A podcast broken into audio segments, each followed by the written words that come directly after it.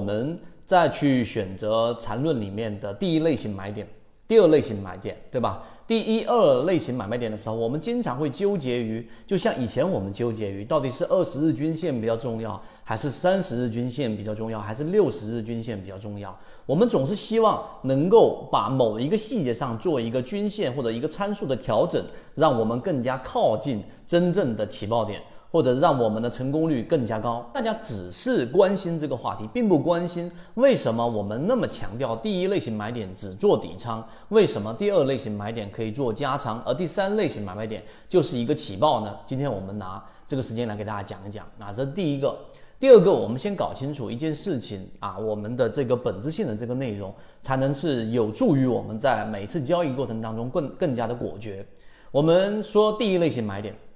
第一类型买点啊，它其实为什么我们要用背驰而不是用背离呢？当你一直不断的讲背离的时候，它只是从负向的去离开了这个中枢，而背驰呢，我们这一个驰字是告诉给你，它既是在离开，但同时是加速的离开啊，这是第二个核心关键。所以这一次第一类型买点，我们给大家强调了这一波下跌一定是加速的。这个加速的过程当中呢，啊，可能达到的蓝色或者是绿色的这个浅超跌，这就有点像什么？这就有点像是我们在去做一百米或者两百米啊，一百米的这一个加速跑的过程当中，那这一个所有的资金，它一定要做一些前期的准备，就像我们说前面盘整的阶段一样，这是第一个步骤，它要资金先布局进去，可能有一些概念，可能会有一些题材，但你相信一点。绝对进不了我们散户的耳朵，进到你耳朵的消息基本上是各种各样的钩，不可能真正的有价值的，这一点是一个结论。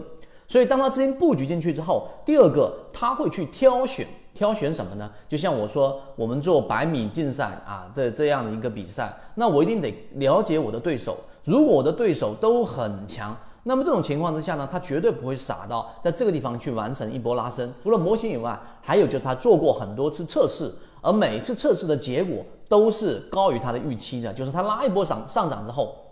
发现确实是有散户愿意把筹码交出来，这是第一。第二，并且里面的筹码相对比较干净。第三，当它拉升起来，真正拉升起来的时候，还会有散户的资金不断的去滚动进去去做这个承接盘啊，这样的拉升才有真正的意义，才走出了后面我们看到这样一个翻倍。所以就回到刚才我们说那个例子，你要了解的这个交易动力学。其实就是要了解，在一波啊一波盘整、一波中枢之后的这个下跌过程当中，它的这一个阻力是不是在逐步逐步的减少啊？这是第一个我们所看到的这一个量能衰减啊，形成背驰，第一类型买点。第二，当它打到了蓝色区域，完成了底分型的情况之下，举个例子，我做了一个底仓的一个布局，它的第二波，也就是小级别上的第二笔的这样的一个反弹。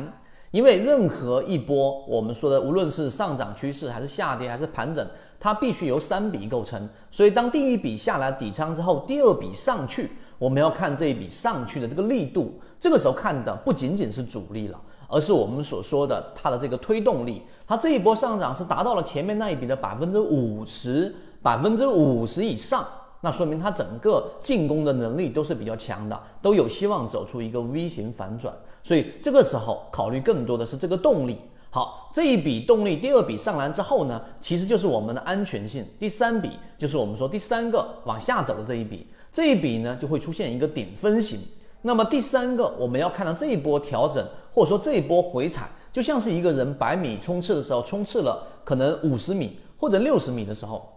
你就会发现它会有一个速度的稍微的一个调整啊，这个稍微的调整，我们说两百米竞赛吧，它会在中后段会有一个调整。那这个调整回踩是不是回踩到百分之五十以上？如果是，说明这波回踩的力度啊相对来说比较弱，资金比较强，那继续上行，我们持股。而如果达到百分之五十以下，即使后面上涨，那就是我们说其他小概率的事件，或者说概率相对比较小的，我们做的是大概率的事件。所以这三个点其实就是我们说交易动力学里面的一个核心推力、阻力啊。我们通过筹码、通过速度的整个加速度的下跌和加速度的突破和力度综合来判断这个标的到底大概率上是不是我们的获利标的。所以今天因为时间的关系，我只能通过比较精简啊、比较这个硬核的东西给大家去讲了这些内容。但其实里面的分支还可以再细分，而实际上交易过程当中，它并没有你想象中的那么复杂。毕竟我们已经把它以